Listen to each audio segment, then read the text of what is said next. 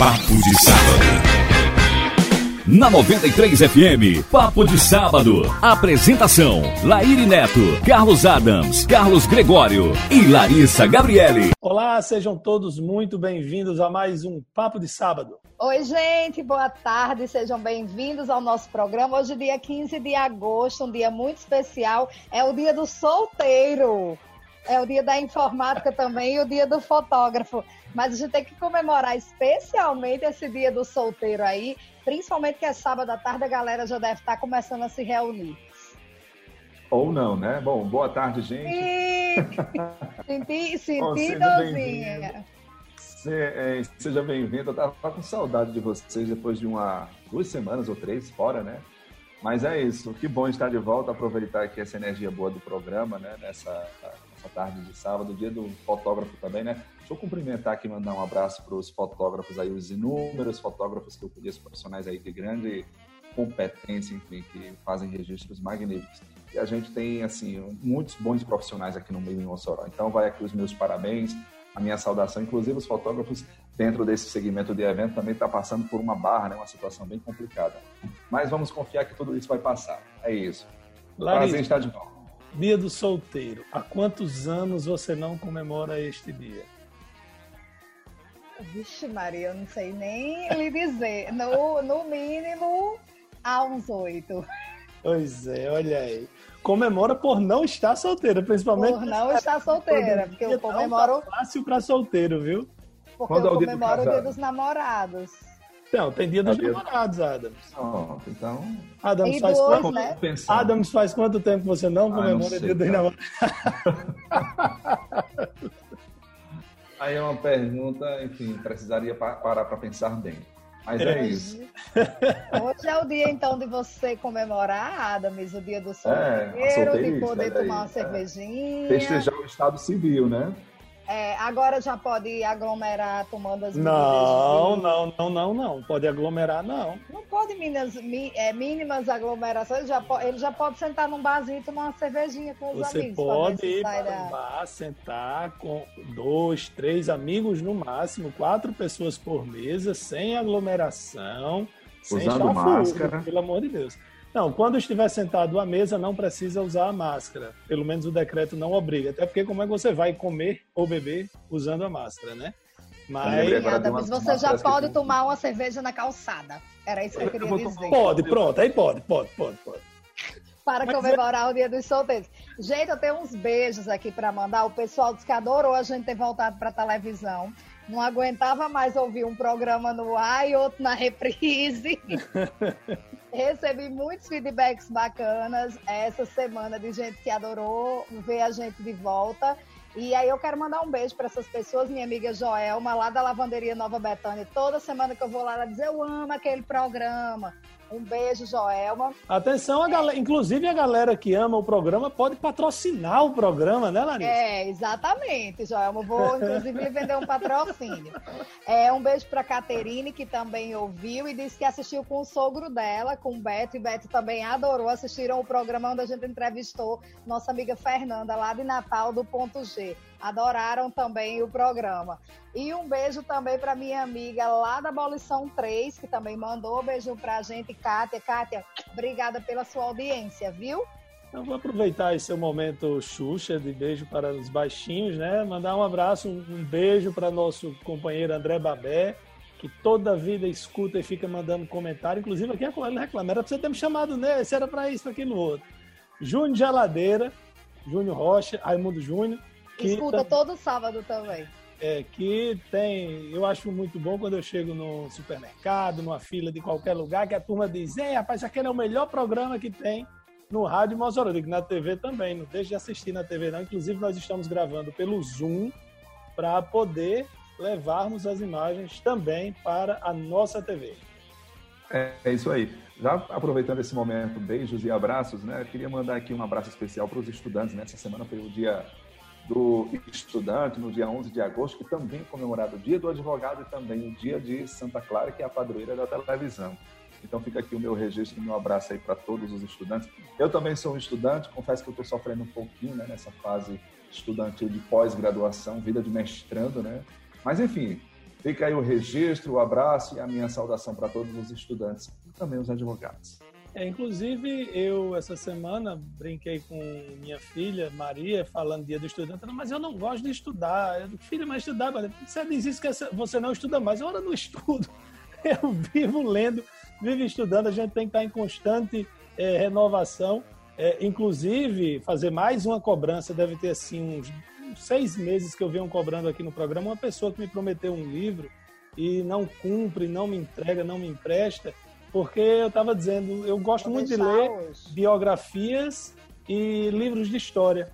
Eu não, não, sou muito fã de ficção, nem sou muito fã de é, é, livros técnicos, mas tenho lido muito livro técnico sobre inovação, criatividade esse ano. E mais eu disse, não, dar uma, quero dar uma parada, quero ler algo diferente. Na torcida que Larissa cumpra a palavra dela e me empreste o livro de Siddhartha Ribeiro. Assim que terminar o programa, eu vou deixar.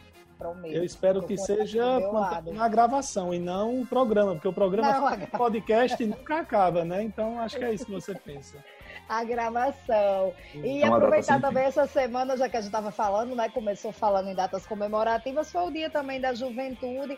Quero pegar o gancho junto com esse dia dos estudantes e deixar um recado para os nossos jovens que vamos viver uma vida mais é, cheia de lutas, mais acreditar mais. É, eu confio muito que essa juventude está na hora de reagir a tantas coisas que a gente vem é, vivendo e passando, e eu quero deixar esse estímulo aí para eles. A juventude tem a voz e a possibilidade de mudar todas as coisas. Cara, se as crianças e os jovens soubessem o valor que eles irão dar no futuro, o tempo de escola, eles aproveitariam tão mais. Pois é, é realmente. Gente, eu, eu vou resumir numa frase, viu, Lairinho? Essa sua filosofia. Eu preferia quatro boletins por ano do que 30 boletos no mês. Certeza. Porque os boletins, geralmente, eles são mais, assim, pelo menos os meus eram azuis, né? E os boletos tendem é, a ser... Pois quando, eu olho, pois quando eu acesso aqui a, a, a, minha conta pelo telefone, eu só lembro do meu boletim. Eu também. Vermelho. Não, não. Meu, graças a Deus, sempre foi um azul, assim. Cara, mas a. Foi tranquilo. É, dia do estudante, né? A gente normalmente tem as comemorações, as atividades, mas por causa das pandemias, as aulas já estão suspensas aqui no Rio Grande do Norte desde o mês de março. Mas eu quero dividir com vocês, para quem estiver nos assistindo pela televisão vai poder ver. Eu até postei hoje no, no, no meu Instagram. Veja só que material bacana o Colégio Pequeno Príncipe fez eles mandaram aqui para mim, porque Alexandre havia ligado para mim pedindo umas sugestões, eu mandei um material para ele. Quando você abre esse material, aí chama Expedição em Família. Como não pode aglomerar, como você não pode é, pegar um ônibus e colocar os alunos dentro, de um lado tem o mapa de Mossoró, certo? Com os números, e do outro lado tem as imagens com o QR Code. Quando você. Aí você vai lá, sua família no carro e sei lá, o pai, a esposa, o marido, a esposa, os filhos. E quando chegar na frente do teatro, boto a câmera do celular virada para o teatro municipal. Ele vai abrir um arquivo de áudio que vai contar a história do teatro, no caso. Eu achei essa ideia fantástica e pensava que era algo mais para frente, porque eu falei com o Alexandre, não tem um mês. E essa semana chegou esse material aqui. Parabéns a toda a turma do CPP do Colégio Pequeno Príncipe, porque esse material ficou espetacular. Eu gostei é, eu muito, muito do seu recebido aí, viu? Muito bom mesmo. Inclusive, eu acho que a gente poderia abrir um espaço. O Faustão não tem um momento cultural lá que ele mostra os livros e tal, né? A gente poderia abrir o nosso momento dos recebidos aqui no papo e colocar coisas bacanas, geralmente um trabalho. Isso aí é, é muito bom é, não deixa de ser um trabalho é, inovador gente Eu achei incrível essa, esse material do Pequeno Príncipe. Eu vi muitos, tenho muitas amigas que os filhos estudam lá. E elas narraram através dos stories do Instagram a experiência em família. E às vezes são coisas que a gente não vive, né? É, em família. São uhum. pontos turísticos que a gente acaba conhecendo nas expedições das escolas, enfim. Então, acho que foi é, realmente uma ideia maravilhosa. Eu vi muitos stories do pessoal elogiando, achei fantástico. Parabéns à turma, um grande abraço para Alexandrino, para Alexandre, enfim, para a Dorinha, toda a turma do Pequeno Príncipe aí, que, show de bola. E esse negócio dos recebidos, você me compromete, Adams, porque eu só recebo comida. Essa semana eu recebi uma caixa de doce. Aí vai ficar assim, lá iriam recebendo as coisas curtas. Não se preocupe. Quando você não quiser comer seus doces, mande para cá que eu como todos.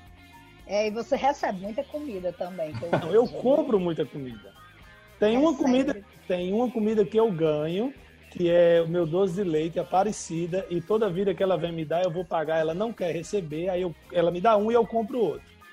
E Aparecida é uma pessoa do meu coração e eu fico muito feliz quando ela manda para mim os prints, porque eu posto muito sobre o doce de leite dela, quando ela manda para mim os prints de alguém mandando a mensagem para ela dizendo: Olha, eu quero um doce de leite, mas eu quero igual de Lairinho, viu? Dino Cida, ó, quem estiver nos ouvindo aí quiser experimentar, vai lá no Instagram, é arroba Dino Cida. Dino é o nome do marido dela e Cida de Aparecida, é o nome dela.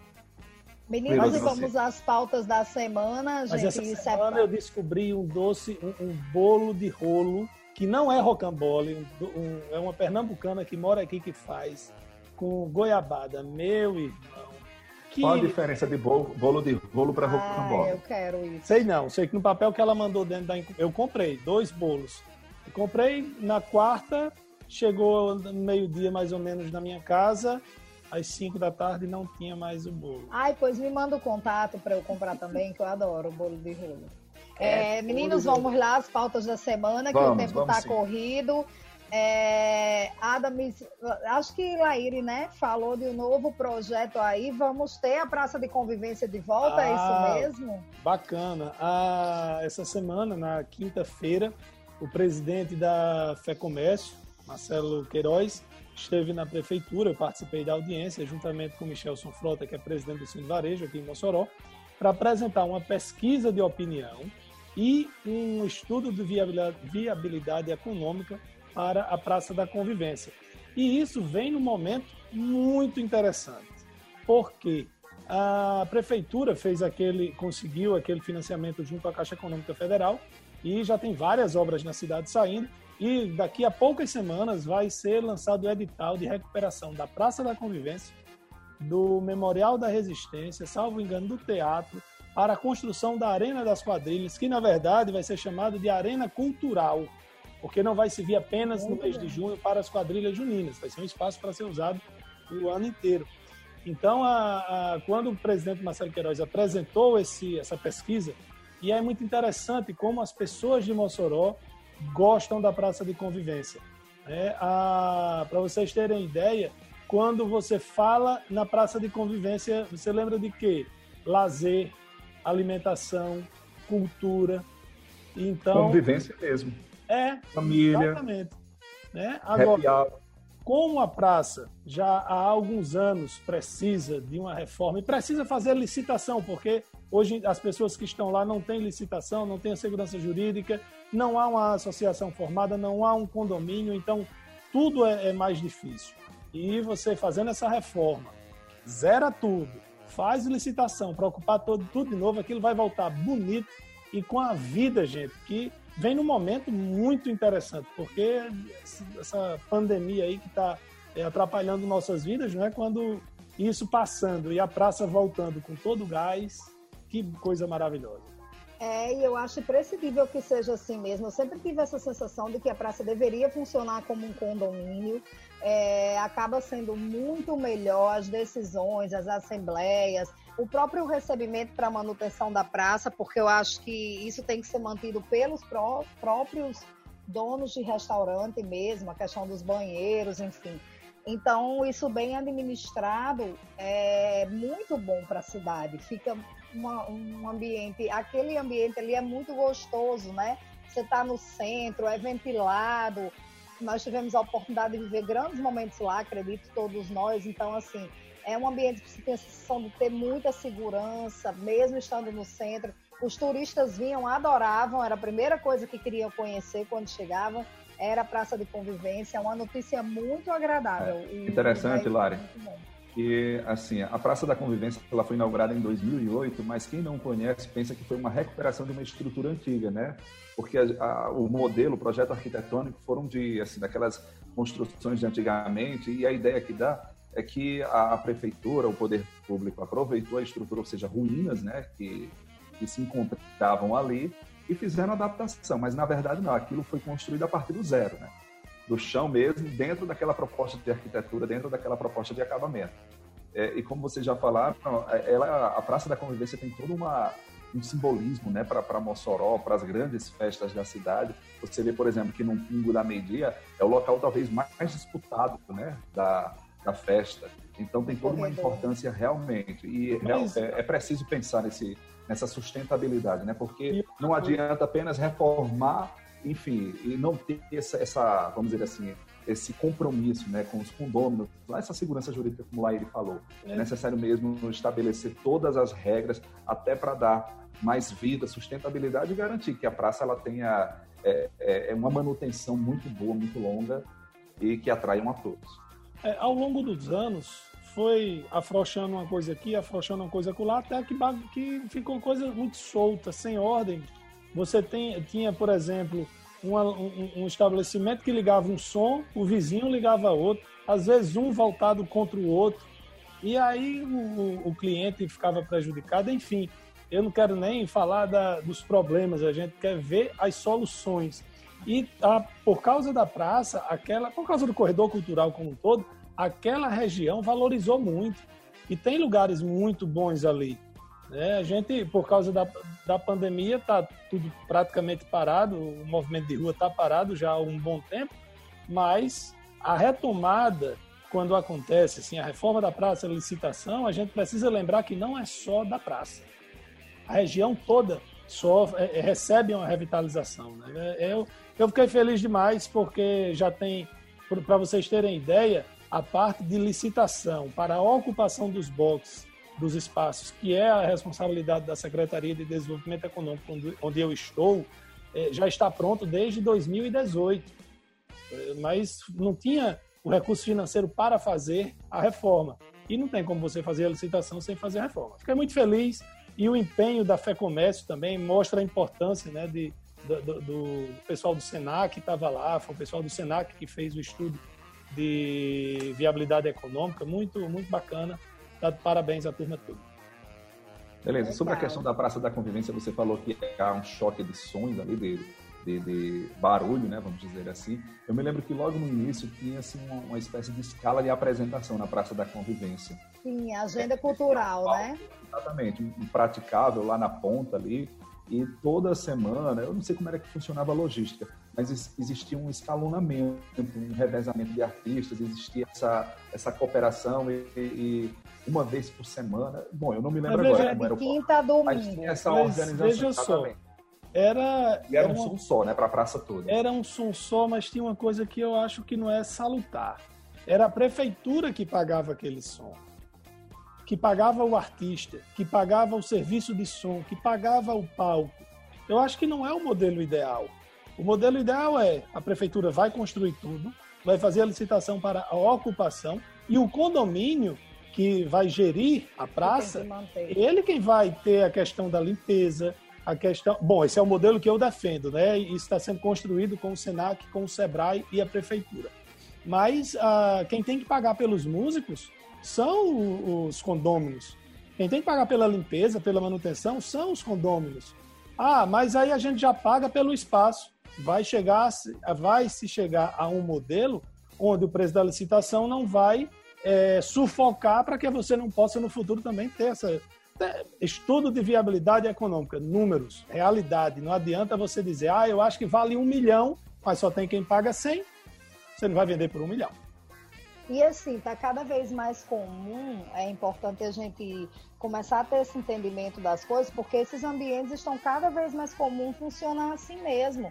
É, a gente percebe vários ambientes funcionando até como a gente já está acostumado a morar. Quantas pessoas pagam aluguel e condomínio? Lojas e estabelecimentos privados, como shopping centers, galerias, é, e afins, espaços afins, é assim, é aluguel e condomínio, é as duas contas quem quiser ter, ter loja nesses espaços. Então eu acho extremamente injusto, porque você tem que pagar o aluguel pelo espaço que não lhe pertence, é um espaço público, então você tem que pagar o aluguel dele, e você tem que pagar também a taxa de condomínio, que nada mais é do que uma manutenção. Aí, se a prefeitura vai incluir nisso água, é, energia, se isso vai estar em rateio, rateio, enfim, aí isso eu acredito que é o que vocês estão construindo. Mas eu acho extremamente justo é, ter o aluguel e o condomínio e a manutenção ficar por conta de quem realmente usufrui do lucro do espaço após o ganho da licitação. É. Bom, mas mudando, a Adams já tem alguma coisa para falar sobre isso, não? Não, não, não. Eu vi uma, uma notícia que eu achei muito bacana. A gente falou aqui dia do estudante e sempre tem exemplos maravilhosos por aí. E eu vi um, um caso de uma criança que é em um país africano, que eu vou já localizar aqui o nome. Etiópia?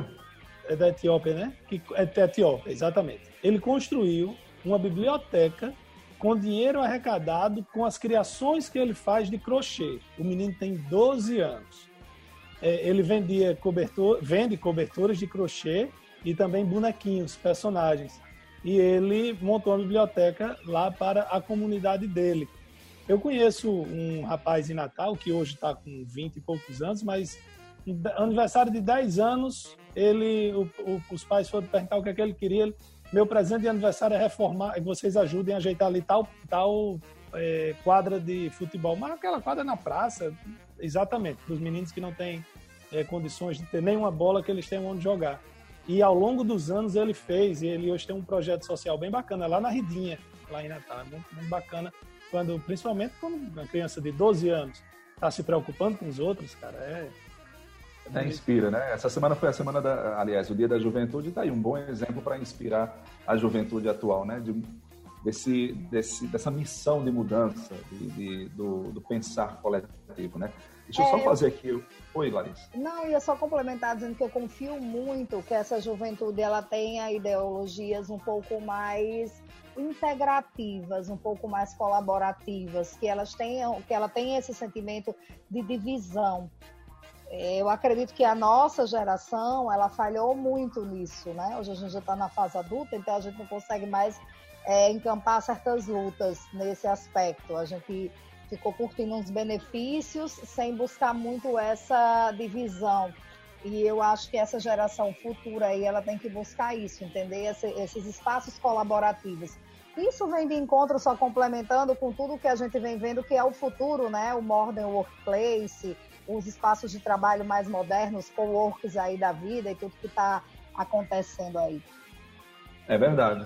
Como diz o Gonzaguinha, né? Eu acredito na rapaziada e vamos colocar essa, esse, sentimento, esse sentimento né? de, de, de crença, de, de, confiança mesmo, porque a gente precisa acreditar, principalmente nesse período atual, né? de, de pandemia, de isolamento, de cultura do cancelamento, né? A gente fala muito disso e a gente vê muito, muito né, muita juventude desacreditada. Né?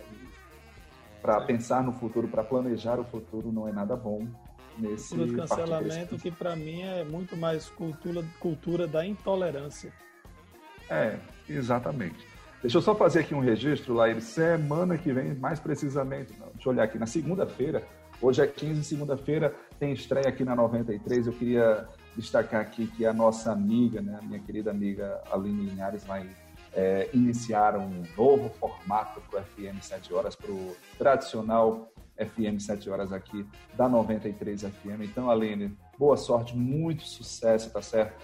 Nesse novo projeto, nessa nova empreitada. E vamos nessa, tamo junto, viu? Vou acompanhar aí, escutar você nessa, nessa nova missão. Sucesso aí no, no novo FM 7 horas aqui da 93 FM. Exatamente. Na, no dia 17, a Aline está estreando no FM 7 Horas, trazendo o um modelo de rádio jornal. Ela, juntamente com uma equipe que vai trazer é, reportagens esportivas, policiais, do cotidiano, política. Vai ter. É, é, tão, são várias participações, então vai dar uma dinâmica diferente continuando, claro, com o atendimento do público, as pessoas que participam, comentando os problemas de sua rua, de seu bairro, do centro da cidade, de outra cidade, de alguma coisa que aconteceu. E eu tenho certeza que o programa vai dar um, um up, assim, não é? Que hoje já tem uma audiência muito grande, é um dos programas mais tradicionais do rádio moçoroense, tá? está no ar na 93 desde a inauguração, 1980. Desde o início, né? Eu me lembro. Desde 88. Eu me, eu me lembro. Você lembro, lembra, Adames? Lembro sim, eu tinha. Ah, Adames é de 76. Anos, né? Não, eu sou de 85, mas eu, eu me recordo é, do saudoso. É, como era o nome? Nazareno, Nazareno Martins. Bom Exatamente, dia, mocinho. Exatamente, tá vendo aí, ó? Lembro, lembro sim. Mas pois é, Nazareno é um... ficou muitos anos à frente do programa. Saudoso Nazareno. Mas é isso, gente. Ah, eu é. quero desejar muito sucesso à Aline. Eu acho que ela é uma profissional referência, uma das maiores radialistas, comunicadoras que a gente tem aqui. Me inspirei muito nela já. E eu tenho certeza que ela vai fazer um, um programa incrível. Eu não vou prometer ser como o Adams ouvinte assídua, porque essas coisas sete horas da manhã para mim é um pouco complicado, ah, mas, é bom, mas, quando eu acordar, mas quando eu acordar cedo, eu escuto. Quem estiver pensando você, você em coloca um não queira contratá-la para é, trabalhos que sejam muito cedo. Ela não é uma pessoa. Que sejam antes das eu 9 fico... horas da manhã. Eu fico imaginando Larissa ser contratada, por exemplo, Laíri, para uma Globo para fazer aquele Hora 1 da notícia, que agora está começando. Não, Bom Dia ela já não faz. Bom Dia eu já não faço. Hora você... talvez ela consiga, porque ela vira à noite.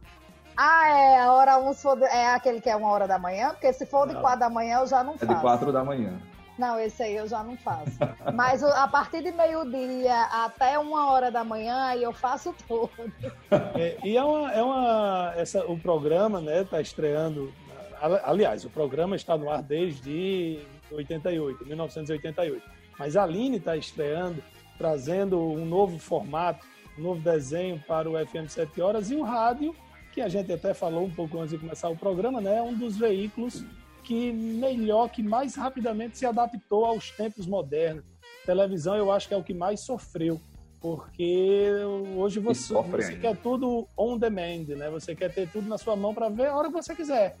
E os grandes veículos, por exemplo, o Globo, você acessa o portal, você vê o programa que você quer na hora que você quiser. Se pagar, né? O Globo Play. Mas, o, o, o, rádio já tem isso há mais tempo, com mais facilidade. O rádio você escuta no carro, no banheiro, no celular, na cozinha, na academia, na caminhada, em qualquer canto. É muito bom. É, a logística do rádio é muito boa e é muito gostoso você fazer rádio. Eu comecei no rádio, depois fui para a televisão, mas o encanto do rádio é algo assim espetacular, sabe? E o que eu vejo hoje é que o rádio ele soube se inovar nessa parte de conteúdo. Porque antigamente o rádio, qual era a principal característica, pelo menos na minha concepção, nesse segmento FM? Era tocar música, né? Mas hoje não. Hoje a, a, o público, a audiência quer o quê? Quer conteúdo, quer assunto, que é isso que a gente está fazendo aqui agora. Mas, mas é, do que, do que uma exigência do público. É. Agora, a 93 sempre teve uma pegada de muito conteúdo. É, porque música por música você tem Spotify, Deezer, YouTube, Isso. em qualquer lugar. A informação não. E também só informação fica cansativo. Então, 93 sempre teve essa pegada, sempre teve programas de notícia e, e, e ao longo da Mas, programação, enfim. É. Mas eu falo isso logo no início do, do rádio, sabe? No, assim que apareceu o segmento da FM, lá nos anos 80, anos 90, onde o acesso às músicas, de certa forma, de certa forma ainda era muito difícil por parte da população. Naquela época mesmo, não tinha muita gente para comprar o LP, o cassete, né? Você se lembra do cassete, da fita cassete? Do eu, quando eu ia para Natal, eu colocava lá no som o cassete para gravar as músicas mais novas. Então, então, hoje o rádio naquele momento tinha esse perfil também, né? De lançar, de, de divulgar os lançamentos. Tinha também a parte das notícias, mas isso não era tão forte, né? E hoje é, essa parte de conteúdo está bem evidente. E é isso, vou chamar um intervalo, encerrar o primeiro bloco do nosso papo de sábado e a gente volta já. Hoje o nosso entrevistado é diretamente de Fortaleza, Dr. Rômulo Fernandes aí, vai, a gente vai falar sobre telemedicina, esse novo modelo de consulta que aí tá todo mundo se adaptando, que veio na pandemia e parece que veio para ficar. Vamos para o intervalo, daqui a pouquinho a gente volta com o seu papo de sábado. Papo de sábado na 93 FM. Papo de sábado. Estamos de volta com mais um bloco do nosso Papo de sábado. Nosso entrevistado já está aqui conosco e nós vamos conversar hoje é, uma entrevista com uma pessoa muito querida minha, com o Dr. Rômulo Fernandes. Rômulo, que é médico da família e da comunidade desde 2008, tem mestrado em saúde da família pela Universidade do Ceará e também pela Fiocruz e tem muitas especialidades, atua também em Portugal, tem licença para atuar lá em Porto, é professor do curso de medicina da Unifor, é médico concursado da Prefeitura de Fortaleza e está aqui com a gente hoje para falar sobre teletrabalho. Ele está desenvolvendo um projeto muito legal, que é o CIPS, que ele vai explicar para a gente o que é, que é uma empresa que atua hoje na medicina da família voltada para a telemedicina. Rômulo, muito boa tarde, seja bem-vindo ao nosso papo de sábado. Boa tarde, é uma satisfação muito grande, né, estar tá aqui com vocês. E a gente vai conversar um pouquinho sobre esse assunto que, que ainda gera um pouco de dúvidas, né? ainda gera um pouco de, de receio de algumas pessoas e é, tirar essas dúvidas e, e, falar que, que a telemedicina ela tá para ajudar realmente as pessoas a cuidar melhor da saúde e ter mais qualidade de vida, né? Isso é que é importante que a gente converse aqui também. Pois é, em tempos de enfim, teletrabalho, né, a gente está muito virtual né, nesse momento, principalmente agora nessa, nessa época de isolamento, de, de pandemia, onde o distanciamento é extremamente necessário. Né? E a gente já tinha esse conhecimento, né? já tinha essa, essa sabedoria da telemedicina, teleconsulta, né? desses teleatendimentos, vamos dizer assim. Mas eu pergunto, doutor Romulo, qual a diferença? Tem diferença entre a teleconsulta, a telemedicina? Sim, a, a telemedicina ela é algo mais abrangente, né? A telemedicina ela pode, ela pode incluir a, a teleconsulta, né? Que envolve aí o contato do profissional de saúde, não vou nem dizer de profissional médico só, porque eu acho que isso vai, vai se estender para outras, outras profissões da saúde. Então, a teleconsulta, ela abrange a consulta do profissional de saúde com o, o, a pessoa que está buscando ajuda, né? A gente tem a teleinterconsulta, que a gente tem nas duas pontas um, um médico ou um profissional de saúde, e aí um desses, um desses profissionais está com o paciente ali na frente dele. Ou não, ou eles estão só trocando informações mesmo. Aí nós temos também a teleorientação, que também pode ser realizada por profissional de saúde, por médico, por enfermeiro, enfim. E aí a teleorientação ela vai incluir mais é, orientações com relação ao uso do sistema de saúde. E temos também o telemonitoramento, que, que é muito realizado hoje em dia por profissionais da enfermagem, né? Em, em, programas de medicina preventiva. Então a gente tem essas quatro atuações da telemedicina: teleconsulta, teleinterconsulta, telemonitoramento e teleorientação. Tem a telecirurgia também, alguma coisa nesse sentido? É também, né? Mas essa parte aí eu realmente. É... Mas existe tele, telecirurgia também, né? Acho que, que hoje em dia, com essa questão da, da tecnologia, né? De você poder trabalhar através das, das máquinas, né? Acho que isso também é, um, é, A gente já viu, né? Isso na, na, televisão, mas ainda não é corriqueiro, né? Não é rotineiro ainda. Rômulo, mas ah, eu queria ir aqui um pouco lá para trás do antes da telemedicina. Vi na questão da sua formação, da sua sua especialização de saúde da família, médico da família, e a primeira coisa que a gente pensa é em PSF. Mas eu acho que é Sim. é muito mais para aquela questão do médico que acompanha a família que a gente via antigamente, né? Vou ligar para fulano de tal que é o médico da família. Queria que você explicasse um pouco isso. Pronto. A medicina de família e comunidade é uma especialidade médica que já tem reconhecimento no Brasil, acho que para mais de 30 anos. Só que ela, ela mudou o nome ao, ao longo do, desses anos, já foi medicina geral e familiar, é, já foi medicina, medicina geral também, e acabou se tornando medicina de família e comunidade. E o médico de família é aquele médico que não tem restrição com relação ao tipo de problema que ele vai acompanhar, nem ao tipo, é, nem a questão da faixa etária que ele vai acompanhar. Então ele pode acompanhar do bebê ao idoso, né, dentro dessa, dessas faixas etárias, e ele vai tratar muito mais de, de promoção da saúde, prevenção de doenças e sem restrição quanto aos problemas também que ele pode acompanhar. O médico de família é um médico generalista, ele é um, ele é um especialista, mas ele tem uma formação mais abrangente e ele consegue resolver de 80% a 90% dos problemas que chegam no consultório para ele. Então é aquele profissional que é, vai te ajudar a entender melhor a tua saúde, vai conhecer a pessoa antes mesmo de ela ficar doente. É uhum. essa a ideia do médico de família, né? Hoje as pessoas é, costumam buscar o serviço de saúde de uma forma muito reativa. Ah, eu tô doente, eu vou buscar o serviço de saúde. O ideal é que a gente começasse a se cuidar antes mesmo de ficar doente ou se conhecesse melhor para poder cuidar da saúde durante um longo período da vida, né? Então, o médico de família é esse profissional que atua em, em ele tem frente em várias, em várias áreas da medicina, mas ele é um, é um profissional que tem uma abordagem mais abrangente, mais contínua do cuidado e ajuda a pessoa a coordenar o cuidado dentro do, do sistema de saúde.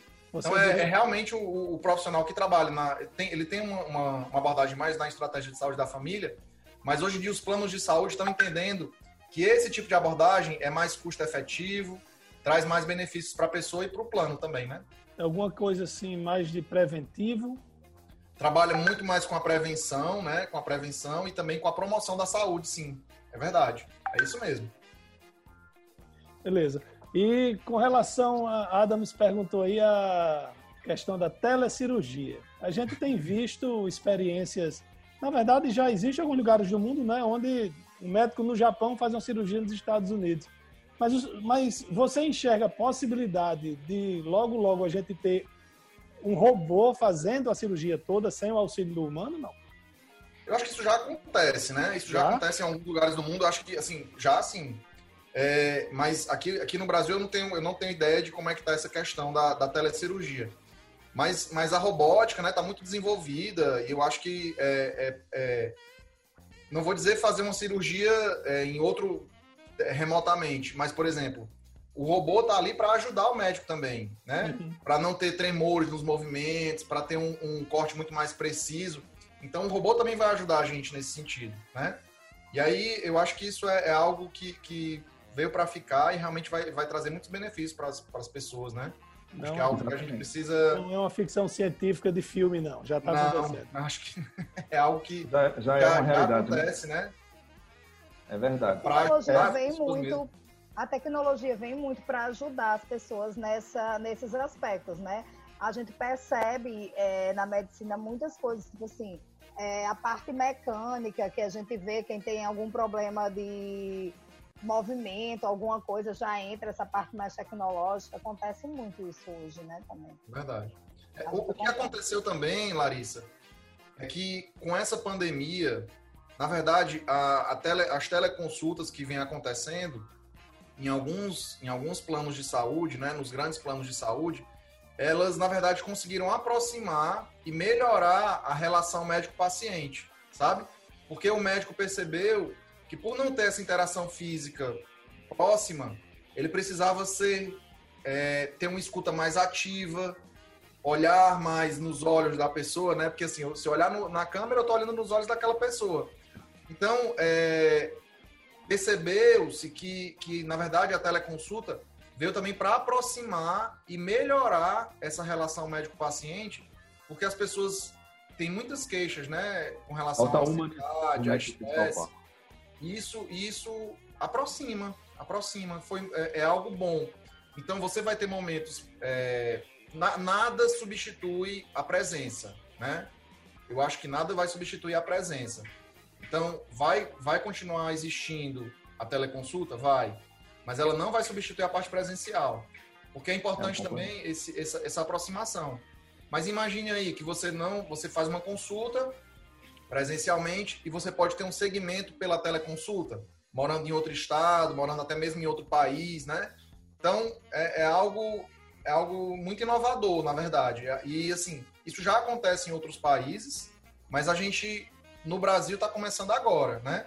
Eu tive a oportunidade de trabalhar é, para uma empresa que presta serviço para um plano de saúde aqui no Brasil. E essa empresa é uma empresa de uma, uma médica brasileira e ela tem uma plataforma de teleconsulta que ela usa lá em Portugal. Então, assim, ela estava lá em Portugal, ela deu aula para a gente é, como usar a plataforma dela, como é que a gente fazia isso. E, na verdade, é, é, tudo, era tudo muito legal, porque era por vídeo chamada, a gente já conseguia contatar o paciente ali, fazer as anotações. Então, aproximou muito as pessoas. De uma certa forma, trouxe proximidade. Romo, e assim, uma coisa que eu sempre tive dúvida, é exatamente acho que por isso que você explicou agora.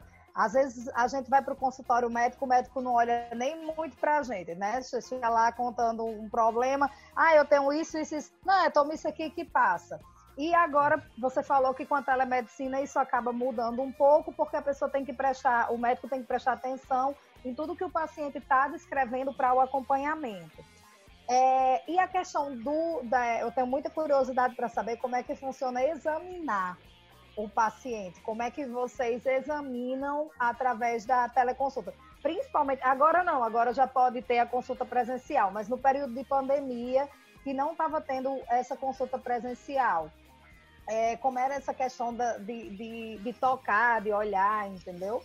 É, isso realmente fica, fica prejudicado, mas você pode usar de algumas alternativas, por exemplo, relacionadas à respiração. Você pode avaliar se o paciente está com, com alguma dispneia, que é um, um cansaço, né? Você não vai conseguir escutar o coração dele, mas se ele tiver, por exemplo, um aparelho de pressão em casa, você orienta ele como é que ele vai usar aquele aparelho de pressão em casa, que muitas vezes não é orientada, a pessoa compra aqueles aparelhos e usa de qualquer jeito e acha que tá, tá trazendo algum benefício, né? Tem um aí. então, é, você pode usar de, de, de outras. Você se reinventa, na verdade, né? Aí você pergunta assim: o senhor está sentindo cansaço? Ah, eu tô sentindo cansaço quando faço, quando faço algum esforço. Aí você pergunta, mas o senhor consegue andar ao redor da sua casa? Ah, eu consigo, eu tenho dado 10 voltas ao redor da minha casa e fico ótimo. Então, assim, é, as pessoas mesmo vão, vão, vão, vão resolvendo seus problemas e a gente vai encontrando outras formas de, de fazer um, uma espécie de exame físico que, na verdade, não, não, não vai substituir o exame físico presencial, né? Você usa de outros atributos, mas dá, por exemplo, para você ver lesões de pele, você consegue identificar lesões de pele, pela história e pelas fotos que a pessoa pode mandar para você, ou mesmo você examinando ali na hora, vendo pela câmera, né? E as câmeras hoje são muito potentes, né? Os, os aparelhos celulares, os, os, notebooks, a gente consegue fazer algo, algo adequado, eu considero adequado. Mas Bom. eu reforço que não, não vai substituir o presencial mesmo, né? Então, vai ajudar a pessoa, por exemplo, evitar deslocamentos, gastar, gastar estacionamento, gastar gasolina, né? Então, vai facilitar. Para casos, por exemplo, de problemas de saúde mental, é super é, válido, super válido. Porque você se, você se mostrar presente, você conhecer os sentimentos, as ideias, as expectativas daquela pessoa com relação àquela doença, vai trazer para ela muito mais segurança. E esse, essa proximidade aqui com, a, com as telas, né, ajuda bastante. Você faz as perguntas certas para a pessoa, faz ela refletir e tem ajudado muito em problemas de saúde mental, de ansiedade, de estresse, de depressão. Tem sido algo muito bom. Como você falou aí a questão, não, é você recebe a primeira pessoalmente, depois você dá encaminhamento às seguintes, pode, podem ser de forma virtual. Eu, eu tenho uma curiosidade com relação a mercado. Vamos supor que Larissa tem, esteve aí com vocês, tá, fez o acompanhamento, gostou, comenta com Adams. Só que Adams não quer bater em Fortaleza. Você faz desde o primeiro atendimento, já pode fazer já por teleconsulta? já dá para fazer por teleconsulta. Já dá para fazer por teleconsulta. É, eu estou vivenciando também uma experiência com a minha empresa que a gente está prestando um serviço é, para um outro plano de saúde e a gente, esse plano de saúde montou um serviço de atenção primária à saúde dentro de uma fábrica. É uma hum. grande fábrica aqui do Ceará, que tem cerca de 4.500 colaboradores só na fábrica, e eles funcionam 24 horas por dia. E assim, o serviço médico deles não funciona 24 horas por dia, mas a teleconsulta pode funcionar 24 horas por dia. Então, essa semana eu já fiz consultas no horário de 8 até meia-noite para vários colaboradores da fábrica e no primeiro contato. E aí, como eu tenho momentos presenciais também lá, eu digo para a pessoa, olha, me procure lá na segunda de manhã e na sexta de manhã, que é o dia que eu estou lá presencial. Mas também não, não descartaria a possibilidade de ficar acompanhando durante um longo período, é, mesmo por teleconsulta, né? Que, que é isso que, que é interessante. Então, o primeiro momento pode ser presencial, as empresas estão, entend estão entendendo que isso é uma tendência. Então, por exemplo, é, empresas de, de, que têm muitos funcionários, mas esses funcionários estão muito é, espalhados né, em, em, bases da empresa. Isso também pode ser utilizado. Isso também uhum. pode ser, ser, ser feito de uma maneira assertiva. É, é importante que... esse contato com o profissional de saúde. Esse contato com o profissional de saúde vai ajudar a pessoa a tirar dúvidas, a receber orientações corretas, a receber as prescrições de forma mais adequada também. Eu já vou perguntar sobre esse bichinho aqui para você me é. eu tenho eu muita acho... curiosidade também sobre as pre prescrições. É, meu avô, a primeira experiência que eu tive com isso foi uma consulta que meu avô fez com a geriatra dele durante a pandemia e foi pelo Zoom. E ela mandou para o telefone um link onde já tinha todas as, as as receitas digitalizadas. E quando você chega na farmácia para comprar a medicação, ele já tem todo o registro lá também. O negócio é, é, muito moderno também, né? Você não fica mais com aquele monte de papel quando você sai do consultório. é, tem, tem sustentabilidade, porque assim, você evita o uso do papel, tem segurança, porque você tem uma assinatura eletrônica, e a leitura é por QR Code, né? Então, assim, o QR Code ele é muito seguro e vai evitar fraude, vai evitar venda de remédios é, de forma sem, sem ter uma regulação. Então, é, é, seguro mesmo a prescrição. Essa prescrição eletrônica com assinatura digital, ela inclusive é uma exigência né, da, da lei que regulamenta a telemedicina. Então, o CFM, ele, ele exige que se tenha uma assinatura é, digital. E aí, alguns médicos complementam as prescrições digitalizando a sua própria assinatura e, e colando no PDF, né? E também dá mais segurança. Então, também tenho feito isso. Então, é, com, a, com a, a prescrição, você consegue é, emitir, com essa prescrição eletrônica, você consegue emitir laudos, é, prescrever os remédios, solicitar exames, é, fornecer atestados, né? Então, você, você tem muitas, muitas possibilidades mesmo. E evitar, assim, por exemplo, no caso da, da, da pandemia da Covid, a gente conseguiu fazer com que muitas pessoas não buscassem serviços de forma desnecessária, né? Pela, pela avaliação da gravidade dos sintomas, a gente dizia para ela, né? Olha, você não tem nenhuma comorbidade, é, o seu quadro é um quadro leve, o ideal é que você fique em casa, tome essa, essa e essa medicação, independente da questão, né? Da, da, da, da discussão política que se fez em torno das medicações, mas muitas pessoas, a maioria das pessoas que têm é, essa infecção pelo coronavírus, elas, a maioria ou é assintomática ou tem sintomas leves. E com isso a gente consegue resolver o problema de muita gente, né? E também identificamos pessoas que precisavam realmente ir para uma emergência.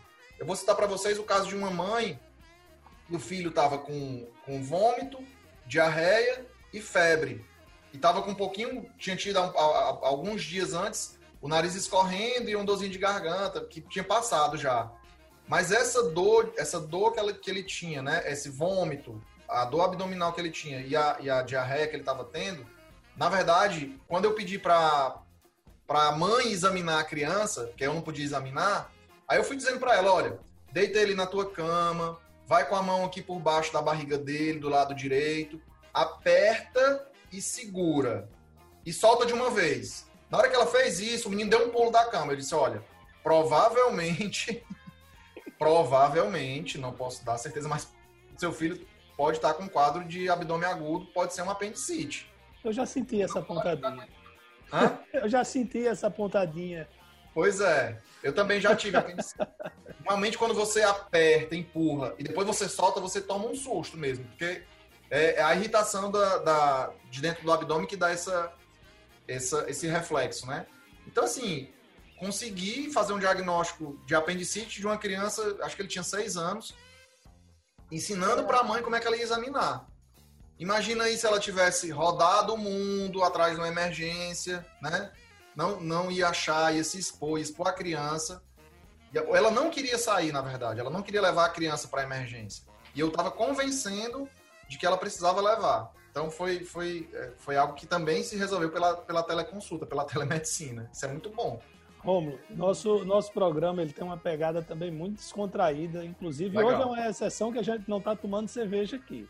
Ah. Mas, é, é, eu gostaria que você trouxesse aí algum caso inusitado, alguma coisa assim que tenha sido de você para mim, Nossa Senhora. O que é isso que está acontecendo? Já aconteceu alguma, como a gente usa o termo aqui, alguma presepada já, dessa? Já. É engraçado, mas assim, é o que vocês imaginam. É, eu estava atendendo um paciente, ele estava deitado na cama e na cama tinha um espelho atrás, né? E aí ele. e aí passou a mulher dele nua e você vê, você não pode evitar, né? O que você vai fazer? Aí você fica calmo, fica tranquilo ali, olha. E só... Olha não, olha para o lado, né? Fica, né? É, olha para o lado, enfim. Você, você tem que ficar, levar na boa, levar na esportiva, né? Dizer, não, tranquilo, tudo bem, vamos em frente. Mas acontecem mesmo essas situações, né? Então, são situações inusitadas que às vezes a pessoa não se toca do lugar onde ela está fazendo a teleconsulta. Eu sempre digo, olha, procura um lugar calmo, um lugar tranquilo, que seja uma parede atrás, que fique mais claro, que evite o ruído. Que ninguém passe por trás, né? É, eu vi quando, quando a gente foi começar a gravar, você estava trancando a porta ali, né?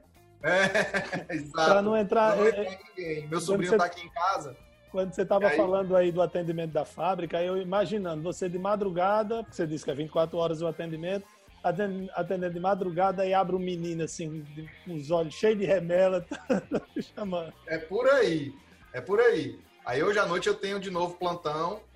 A gente, a gente ainda não estendeu para o, o horário de funcionamento da fábrica é 24 horas. Uhum. Esse horário das teleconsultas está sendo mais no horário do, de um turno que eles têm intermediário lá, que dá para quando a pessoa chega em casa fazer a teleconsulta ou quando ela está saindo da fábrica também fazer a teleconsulta. E aí é muito interessante, porque é, tem o presencial lá, mas aí o, o médico que está lá, que atende presencial também, que eu também atendo, as informações que ele, que ele anota lá eu tenho acesso, porque eu tenho prontuário, o prontuário eu posso acessar de onde eu quiser. Então é muito, é muito, é, é, fica quase uma coisa, uma continuidade mesmo, é uma continuidade do cuidado. Deixa, deixa eu fazer uma pergunta, doutor Roma. É, você, com, com essa a, a, prerrogativa da tele, teleconsulta, né?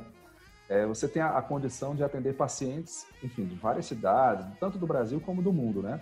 Teve algum paciente, assim, de uma cidade muito distante, aí você está em Fortaleza, não é isso agora? É de Portugal já. Assim, mas uma cidade assim, mais... mais longe que você possa é, é relatar aqui pra gente. Sei lá, no Japão, de repente? Não, é, é, atende gente de todo o Brasil mesmo, assim. E o interessante é que a, a gente fala que tem cearense em todo canto, né? Tem. E aí você nota que as pessoas. eles notam pelo sotaque, é quando eu digo que eu tô em Fortaleza. Aí, ah, doutor, eu sou do Ceará tal. Então, assim, realmente não tive a oportunidade. Eu, eu, eu, eu tô fazendo um. Tô terminando, terminei já o processo de equivalência do meu diploma em Portugal e já estou inscrito na Ordem dos Médicos lá em Portugal. Então também quero, é, quando eu for morar lá, levar essa, essa experiência que eu estou tendo aqui para atender pacientes do Brasil estando em Portugal, entendeu? Isso, isso é possível. Isso é possível. Além da colônia brasileira, que é muito grande lá, continuar atendendo os brasileiros residentes no Brasil. Né? Exato, exatamente. Então, assim, tem muitos planos de saúde que vão dar continuidade a isso, porque eles viram que é algo que tem realmente um benefício. Evita que a pessoa busque a emergência sem necessidade, porque você sabe que as pessoas buscam as emergências muitas vezes sem necessidade, com quadros muito leves, né? E aí deixam de dar oportunidade para pessoas que estão realmente precisando buscar as emergências. Então é, é eu só vejo vantagem, sabe, nessa nesse eu movimento que está acontecendo. Para idoso é a melhor coisa que tem, porque às vezes o idoso tem que cumprir algumas consultas de rotina eu digo porque eu acompanho muito isso com o vovô. E assim, o deslocamento. Às vezes é um dia que eles amanhecem um pouco mais sensíveis, enjoados, não querem ir, não querem sair. Assim, quando você não, não tira da comodidade. É, ele senta no computador, às vezes até sem camisa, começa a falar, depois quando a gente vê. Aí, Romulo, eu tenho uma pergunta. É, no consultório é um pouco fácil você controlar o tempo da consulta. Sim. Ou é mais fácil controlar aqui no vídeo? Porque eu acho que comigo a consulta, que se fosse 40 minutos no consultório, no vídeo era 3 horas. É. Ia lascar a tarde do médico, eu. Você realmente tem que ter esse, esse controle, esse domínio. Porque assim, eu tento, eu tento explorar nas minhas consultas não só coisas médicas mesmo, né? Eu tento explorar é, os relacionamentos da pessoa, como é que ela, se, como é que ela lida com, com as pessoas no trabalho, como é que ela lida com os relacionamentos familiares, se ela tem hobbies. E aí, quando você começa a falar que você se identifica com algum hobby daquela pessoa, é, aí a, a conversa pode, pode se tornar algo muito pessoal mesmo. E, eu, Vira um divã. É, por isso que eu acho que aproximou mesmo as pessoas. Então, é difícil, né? Eu, eu tenho usado um tempo médio de consulta em torno de 30 a 40 minutos. E aí, é, quando eu vou atender esses colaboradores da fábrica, que aí não tem outra pessoa agendada para depois do horário, já cheguei a passar uma hora. Ontem eu passei, já passei uma hora com, com, com um paciente. Na verdade, o seu horário está né? reservado para aquela fábrica, né? Se não tem outro outro, outro agendado da fábrica depois, já não tem. É, eu estendo o horário, então assim, 30, 40 minutos é um tempo, é um tempo razoável, é, é, eu diria. Mas se você deixar também, se for fazer uma teleconsulta com alguém que você tem, tem muita afinidade, que você tem, né, com essas perguntas que eu costumo fazer, você acaba você acaba realmente demorando muito mais. Olha, porque, eu por acho exemplo, que aqui eu já descobri que Dr. Romulo é amigo, formou-se com dois grandes amigos meus, Exato. o Romulo Pocino, que é aqui de Mossoró, mas mora em Fortaleza há muitos anos, e com o Rafael Exato. Bezerril, que é ortopedista, o Gato Velho, Eric, uma turma toda lá que estudaram junto. Então, se a gente fosse Todos começar a conversar aqui. Profissionais Quem excelentes. sabe, Romulo, a gente já tomou um porre junto aí em alguma, em alguma calorada de medicina, viu? Pode ser mesmo, pode ter tido.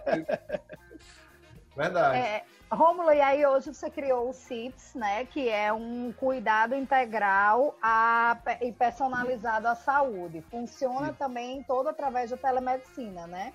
É, eu, eu, eu também realizo atendimentos presenciais, né, de visitas domiciliares em Fortaleza e no Eusébio, e também faço telemedicina. E aí, é, eu, eu tenho percebido que o, o grande, o grande nicho de mercado, que até juntando com o que Lari estava falando, é começar a prestar serviços para pessoas jurídicas mesmo, para empresas. Porque as empresas vão demandar, os colaboradores delas vão demandar, né? E eu, eu é, tive a oportunidade, estou tendo essas oportunidades, né, de trabalhar com essas empresas, então fechando contratos, isso é legal. A gente, a gente consegue realmente dar uma abrangência maior para o cuidado, né? E, e tem sido muito interessante e muito recompensador também essa, essa atividade. É, e eu, eu não esperava que fosse assim aparecer tudo tão rápido e tão e de uma forma é, legal, né, de você trabalhar. Então é por isso que eu acho que, que você está estando em qualquer lugar você pode prestar um serviço de qualidade, você consegue e se você tiver um apoio naquele lugar que a pessoa está de forma presencial, vai ser muito melhor, né? Então Bom. esse é o meu plano, é, é ter uma parte presencial aqui no Brasil e quando eu estiver fora continuar fazendo também essa, essa, essa teleconsulta, telemedicina e ter esse apoio aqui, esse suporte aqui presencial no Brasil. Então é, Não sei é- se você está percebendo, a Carlos Adam já está aí balançando na cadeira, que a gente está se prolongando, que a conversa está muito boa, ele tem outro compromisso. Mas eu quero que você rapidamente diga aí como é que a pessoa entra em contato com você, é, como o, o- no- ah, sei lá, rede social, telefone, como é que a pessoa entra em contato com a sua empresa ou com você? Isso, a gente tem um, um perfil no Instagram, que é o cips.cuidado integral, e aí é, lá tem os canais de comunicação. O que tem sido usado muito é o WhatsApp, né? Então a pessoa vai entrar lá em contato pelo WhatsApp, vai, vai clicar lá e o colaborador da CIPS O vai número do WhatsApp está no, no perfil do tá no CIPS. perfil do CIPS, cips.cuidado integral. Show. E aí é entrar em contato com esse número e, e realmente agendar a consulta, né, nos horários que a gente tiver disponível. Mas assim, eu, eu sempre, como trabalhei muito tempo em casa nessa parte da, da pandemia, eu, eu tive a oportunidade de fazer consultas em vários horários. Então, é, de, a partir de meia-noite, tem consulta que é 4 horas da manhã. Então, assim, não tem, Larissa, esse horário é bom para você, 4, 5 É ótimo esse. É. Então não tem essa não. não tem tempo ruim não, sabe? Então entra lá no, no, no Instagram, né, da cips.cuidado integral e procura que vai ter o contato. Então tem Só uma Facebook, pergunta, CIPS é C-I-P-I-S, CIPS, C-I-P-S, não é P-I-S, C-I-P-S, ok. CIPS, Cuidado Integral e Personalizado à Saúde, aí cips.cuidado integral. Beleza, eu tô Romulo Fernandes, muito obrigado por atender o Obrigado a nosso convite. vocês. A gente que começou a fazer a gravação dos nossos programas por causa da pandemia, porque antes a gente fazia no estúdio, tomando cerveja lá no estúdio da 93 FM. É, você ia ter que vir a Mossoró para gravar. Ser ótimo. Se quiser presencial, eu posso ir também, pode marcar. Olha aí. Rômulo, muito obrigada, obrigada pelo seu carinho, por tudo que compartilhou com a gente. É, eu, eu falando, a gente entrevistando o Rômulo o tempo inteiro, Lairinho, eu me lembrando de Lúcia Rocha, porque esquece, assim, estamos hoje conversando com Rômulo Fernandes, médico da saúde da família, lá de Fortaleza, que estava com a gente aqui hoje no Papo de Sábado. E é isso, Carlos Adams. Partiu. Bom, obrigado, Rômulo. Prazer. Prazer em conhecê-lo, tá certo? É, Obrigado também. Teve que fazer uma operação aqui. Valeu, Mas é isso, galera. obrigado, tá certo? Até o próximo sábado, gente. Grande abraço. Valeu, Obrigado. galera. Tá, Até gente? o próximo obrigada, programa. obrigada. Rômulo. Até mais. Valeu. Tchau, tchau. Papo de sábado. Na 93 FM, Papo de Sábado. Apresentação: Laíri Neto, Carlos Adams, Carlos Gregório e Larissa Gabriele.